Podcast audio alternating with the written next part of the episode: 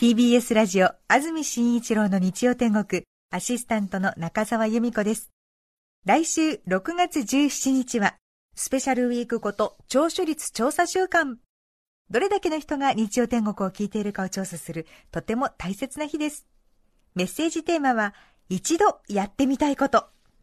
ゲストは8年間水も飲まず果実だけを食べるフルーツ研究家中野瑞希さん。プレゼントは上質を知るあなたに高級さくらんぼ狩りツアー。普段は皆まで語れぬラジオクラウド組の皆様も来週はぜひリアルタイムで日曜天国をお楽しみください。中澤由美子でした。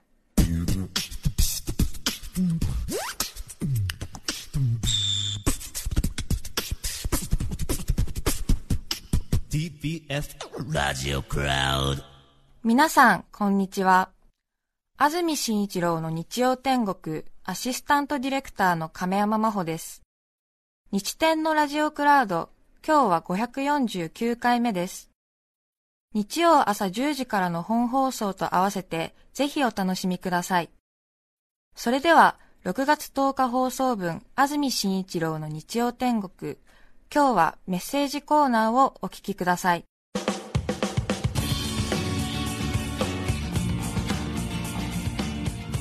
今日のメッセージテーマはこちらです。最近気づいたこと。です。川口市のおかずバナナさん50歳男性の方からいただいています。ありがとうございます。我が家では数週間前からお仏壇のおりんを叩く輪棒が掃除の時にでも間違って捨ててしまったのか行方不明になってしまいました。輪棒って言うんだ。言うんですね。ねおりんまでは知ってましたけど、えー、ねチーンっていうね、はいとはいえなかなか仏具店に行っている時間もないので行儀が悪いのは承知でしばらくはお箸をその代わりとすることにしていたのですが、はい、86歳の母が叩く時だけなぜか音がちょっと違うのです、はい、軽く乾いたカーンカーンという音ではなく重厚感と響きを感じさせるジャリーンという音なので 何か変なのです、えー、そのためどうにもおかしいなと思いよく見ていたらそれはお箸ではなく隣に置いてあった地蔵で叩いていました 確かどこかのお寺か観光地で買った15センチ程度の石でできた地蔵の頭でおりんを叩いていたのです。さすがに何かの罰が当たりそうなのでせめて足にしたらと言ったのですが母曰く頭の方が丸くて叩きやすいとのことです。しかも我が家の宗派では叩くのは偶数の3回を基本としているため、なり方が悪いなど納得がいかないとやり直すので6回も叩くことになり地蔵の負担も倍増。頭がかけないうちに早急に新しいリンボを買おうと思っています。以上ここ数日の頭痛の原因も分かった気がした私の気づいたことでしたバナナさんのお母様はぶっ飛んでいらっしゃいますもんね。86歳の母、えー、え。ー、面白い。おりんを叩くものがなくなったので隣に置いてあった観光地で買ってきた1 5センチの石の地蔵で叩いているっていう。すごいですね。うん。まあ、うん、いい音がしそう。確実に罰当たりですよね。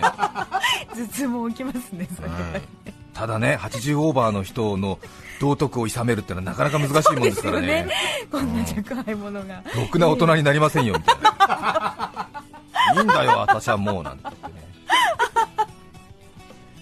そう本当ね。なかなかね難しいよね。80オーバー90オーバーの人のね行いをいさめるというのは難しいですよね、まあ、その分ねもう年下の人がいさめてくれないのできちんとね、した生活をしなきゃいけないっていうね、うん、そういう気持ち持ってる方も多いと思いますけどね、いやそうです面白いですね、面白いって怒られるかな、いや面白いですね、まあ、人の家族だから笑えますけど、これ自分の家族だったら本当にもう奥歯噛みちぎれますからね。それですか、はあみたいな。板橋区のタンタンさん40代女性の方。気づいたというより気づかされたことですが先日ユニクロの服って前よりサイズ小さくなったよねと家族に話したところそれはあなたが大きくなってるだけだよ と即答されました。確かに自分側の変化については全く考えておらずはっと気づかされました。その後ネットで少し調べてみたら私と同じことを思い私と同じように周りから指摘される人がいて親近感が湧きました。そう。へえ分かんないで本当に調べたらもしかするとねちょっとね、えー、変えてるかもしれませんけど、ね、スリムなデザインでね。山梨県甲府市ムードゥさん40代女性の方ありがとうございます。最近気づいたこと新宿御苑は焼肉屋ではないということです。こら。怒られるよ。新宿御苑。確かに。まあ山梨の方ですもんね。先日息子に新宿御苑って何なの？と聞かれたので、はい、焼肉屋じゃない？って言ったら は？と言われたのであ焼肉屋は目黒雅叙園か？と言ってしまいました焼肉屋は叙々苑でしょうと言われたのですが地方に住んでいて御苑にも叙々苑にも行ったことのない私にとっては全く覚えられないのです。この先も行くことはなさそうなのでずっと覚えられないと思います、はい、私のせいではありません。確かに確かに。どうかそうですよ。うん、うん、うん、そうね、ね、確かに。みんな縁がつくしね、縁ってつくとなんとなくね 焼肉レストランのイメージもありますよね。ね。うん、神宮外苑。とかね、もそうですもんね。うん、そうか、目黒雅叙園。あ、目黒雅叙園の方は遊園地の園ですもんね。そうですね。あ、そっか。雅叙園、叙々園。ええー、あれ八本園同じカテゴリーに入ってません？そうですね。入っていないか。私目黒雅叙園と八方園間違ってタクシーに乗っちゃって、どえらい目にあったことありますよね。うん。山梨県笛吹市あせもさん女性の方ありがとうございます。ありがとうございます。作業のお供におせんべいをいただくことが多いのですが、はい、お気に入りのメーカーの新商品がなかなかに美味しく周囲に勧めるほどハマっています、はい、ところが最近最寄りのスーパーやコンビニエンスストアで見かけることがなくなりこのままなくなってしまうのかと思い悩んだ私は決心しとても美味しいのです。今後も買い続けるのでぜひ作り続けてください。という旨のお便りをメーカーに送りました、はい後日返信が来ました。それはうちの商品ではありませんが応援ありがとうございます。という内容が親切丁寧に記されていたのです。私はこの時自分がこれまでひいきにしていたメーカー名とそのメーカーのライバル会社の名前を逆に覚えていたことに気づきました、はい、言葉では表しきれない申し訳なさで胸がいっぱいになり、はい、ここ数日は両者のおせんべいを食べています。そうでしたかいやそのメーカーさんの対応もいいですね、うん、そうですね、えー、ますますこのメーカーのねファンになりますよね、ね、ちょっとした対応でね、でもね自分が好きなものがなくなりそうな時に応援の声をかけるっていうのはいいですよね、いいですね、その行動、素晴らしいですね、うん、まあ、なかなかね、間違っちゃいますもんね、メーカーさんとかね。私も働いてるここの放送センターには私、安住っていうんですが、あーに、すに点々でみって言って安住なんですけども、安全の安に住所の住で安住なんですけどもみんな知ってます、えー、他にですね、えーと、蓮見君っていうことそれからあすみさんっていう人がいるんですよね。なので蓮見安住あすみさんまでいってあすみさんは濁らないんですね、えー、あかんこのあ小里編のあに、えーと、一宮を照らすのすみって書くんですよね。あすみさんっていう方もいらっしゃって、えー、報道部の記者の方なのかな、えー、優秀な方なんですけどね、えーあと当然泉さんもいますもんね、えー、普通にたくさんいますね、泉さんは。はい、なんで安住、あすみ、はすみ、泉さんがいて、ちょっとね、あの出先で間違われることなんかもあったりして、えー、他の方がねなんかお邪魔した地方のスナックのママからお礼のメールが私のとこ届いちゃったりとかして、なんかね、えー、まあ、それは誰が言ったのか知らないんですけども、えー、えー、あらなんて思って、俺言ってないのになみたいな感じでね、またお越しの際はぜひなんつってお待ちしてますなんつって、俺も返信書いていいのかなと思って。いろいろねあの郵便物間違ってきたりしますしね、ね。えー、あと蓮見君がねちょっとねあの出先でなんか仕事したりして、それであの 普段はねあのいやそれは蓮見で私安住ですか？ら違いますよみたいなことを言ったりするんだけど、たまに蓮見君がたまにじゃない失礼して。蓮見君がちょっとねすごいあのいい仕事を。した時に、うん、あの TBS の蓮見ですけどみたいな音声が結構ね、あの映像とかに残ってたりしてそれをパッと聞いた人があ安住はこんなこともやってたのかみたいなことで、お褒めの言葉を各所から頂戴いたしまして、安住何？ああれよかったよなんて言われて、でそれ、蓮見なんだけどと思ったんだけど、一応その時だけははいあれ僕ですね ありがとうございますいただき。いただきって それだけはねいただいちゃった。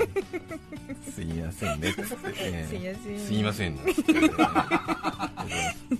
土曜日の朝やってんだって？なんつって。ああ聞いてるあれいいよなんつって。そうなんですよ。僕ちょっとあの土日やってんですよ、ね、蓮見紀之さん。土曜日にやってますからね。ね。朝ね、ええ。そうなんですよ、うん。あらまあそれ大胆ですね。結構ね大胆。に面白かった時ね そろそろまあ蓮見君も俺に言いたいことがあるだろうね。多分そろそろあるはず。相当ねね。押し込めて。ちょっと溜まってきちょっと溜まってきてるよね。もう笑い話に聞こえてるもんね。ひどい。いい時だけ。いい時だけ。まあね一応迷惑を被った時期もあるのよ。そうそう、うん、えー、みたいな。あんなえー、あれおかしくない？みたいな。え違うんですよ。よく聞いてくださいよ。あれはハスミですよ。私がそんなことするわけないじゃないですか。みたいな 違いますよ。きっちりそこをきっちり出たねねすごく良かった時だけね。それ俺ですね。ひどいだろうっていうね。ことでございますさて午後から本降りになるということです。スタジオになります。赤坂現在霧雨のような雨が降っています。この後さらに雨が強くなるということで明日月曜日も大雨になるということです最近気づいたことメッセージ紹介します。横浜市戸塚区シナモンパパさん50代男性の方ありがとうございます。ありがとうございます。ランチタイムに自分にご褒美的存在ステーキ。今は立ち食いのお店もありよく利用します。はい。そんなある日私の隣で若い男性客の注文している中に何やら不思議なワードがチェンブロお願いします。えー、チェンブロ何？違うところからもチェンブロ私は食べ終えチェンブロの謎を引きずりながら仕事へ戻りました。きっと裏メニュー的な何かだと思うのですが月に一度二度しか行かない私がこのチェンブロを常連面して頼んでもいいのか。しかも結構高いのでは憶測は深まるばかり。はい。チェンブロね。後日意を決し立ち食いステーキの店へ行きチェンブロの謎解きに向かいました。はい。途中 ATM で3万円下ろしました念のためね。怖いからね。うんうん頼んだもののねはい。お金ないってなったら恥ずかしいもんね。チェンブロの謎解きに向かいました、はい。途中 ATM で3万円下ろしました。いざ。そして明かされたチェンブロの謎。それは付け合わせのコーンがブロッコリーに変わるというものでした。どうやらチェンジブロッコリーの略称らしいのですが若者よ何でも訳すんじゃないよ。おじさんは期待しちゃったじゃないか。聞けば糖質制限している人向けのサービスでブロッコリーは糖質が低いからだそうです。チェンブロを完食し3万円をそのまま口座に戻しました、えー確かに期待しちゃうねチェンブロ。なんだろうと思って。そっか。ブロコーンを付け合わせのコーンをブロッコリーに変えてくださいって。チェンジブロッコリー。えー、チェンブロで。そうなんだ町田市の頑張るクイナさん50歳男性の方ありがとうごありがとざいますうございます。あっと。読み始めようと思ったんですがそろそろ10時台お時間のようです。引き返す勇気を持つようになりました。さて今日は最近気づいたことメッセージをいただいています。江戸川区のスナフキンさん女性の方ありがとうございます。ありがとうございます。小学校低学年の甥っ子と姪っ子が遊びに来ると私の父は上野動物園のシャンシャンの話をします。パンダね。生後何日経ったとか毛の色がだいぶ変わってきたねなどなどシャンシャンの成長度合いを話した後甥っ子と姪っ子に見に行くと必ず聞くのですが甥いと姪はあまり興味がないらしく毎回うーん行かないと答えます。はい。初めは子供に話を合わせるために話題のシャンシャンの話をしているのかなと思っていましたがえー最近は私にもシャンシャンの話を父は振ってくるようになりました。私はようやく気づいたのです。そうです。父は自分がシャンシャンを見に行きたいだけなのです先週記事を迎えた父がシャンシャンを見に行きたくてでも甥いと姪が釣れないのでついに娘の私に白羽の矢を立ててきたのです。ということで来週父と上野に行きシャンシャンを見に行きます。ねへえそっか。ーかわいい。ね気になっってしょうがなかったんだ甥っ子と姪っ子をね、ええ。連れて行くという体裁を取りたかったんですね、へ八王子市の猫っちめんさん47歳女性の方ありがとうございます。最近気づいたことですが先日誕生日を迎え48になったと思っていましたが夫に違うよあなた47だよと言われました。はい。2018年から1971を引くと47本当だ。私まだ47歳だ。1年間47歳と思って過ごしてしまいました。すごく損した気分になりました。ええ私の46歳を返してほしいですこれはどうしようもないよね。面白いですね。ねなんで間違っちゃったんだろうね。そうですね。うん。今年じゃあ46と思って過ごして来年48にいきなりなったらいいかな、そうね。はい。もう一度46あ経験してない46歳ということかな、もうねいいんですよね 年齢はねと思いますけどね、もう、はい。あとはいくつに見えるかっていうことが勝負ですよね。あと若い人の横に行かないってことですよねいや結局ねそうなんそうですよね。なんだかんだね確かに。綺麗事言っときつつも所詮人間なんて弱いもんですから他者との比較でしか自分を測れないんでございますねええそうでございますよ、あうん。深いお言葉いただきましたなんかね渋谷とかに行って、ん。10代、20代の子に紛れちゃうと、やっぱりなんか、あ俺もだいぶあれだな、年取ってなんかみたいな、うん、みたいな気がしますけどね、思い切っても大井競馬場とかね玉川競艇場行きますと、もう60代、70代、しばっしゃりいますからね、そういうこと、俺、超若くね？みたいなことになって、いやーみたいな。うんなんだなんだみたいな、すれ違う中でもう超若手だな、俺みたいな。感じで、まだまだ頑張らねばなるまいみたいな、皆さん、私が社会を支えますみたいな気持ちになりますよね、結局ね、そう他者との比較ですよ、ええ。そうですよ。美人ばっかりの職場とか行くと気がめいりますね、私もイケてる EXILE の皆さんとか仕事するとしばらく落ち込みますからね、なんか。みんなかっこいいみたいな、みんなかっこいいからみたいな。私なんて本当に生きてる価値がないなと思ったりしますけどね、ええその時にね、ええ。ちょっとね、また玉川競艇場とか 俺超かっこいいみたいな、俺すっげえかっこいいみたいな、6月10日放送分、安住紳一郎の日曜天国、メッセージコーナーをお聞きいただきました。それでは今日はこの辺で失礼します。安住紳一郎の日曜天国。関東ではいよいよ鮎釣りが解禁になりました。皆さん準備はいいですか？鮎レディ TBS ラジオ905954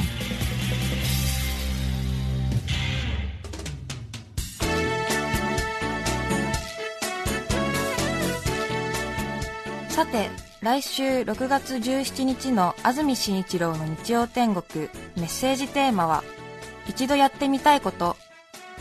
ゲストはフルーツ研究家中野瑞希さんです。それでは来週も日曜朝10時 TBS ラジオでお会いしましょう。さようなら。安住紳一郎の TBS ラジオクラウド。これはあくまで試供品。皆まで語れぬラジオクラウド。ぜひ本放送を聞きなされ。954905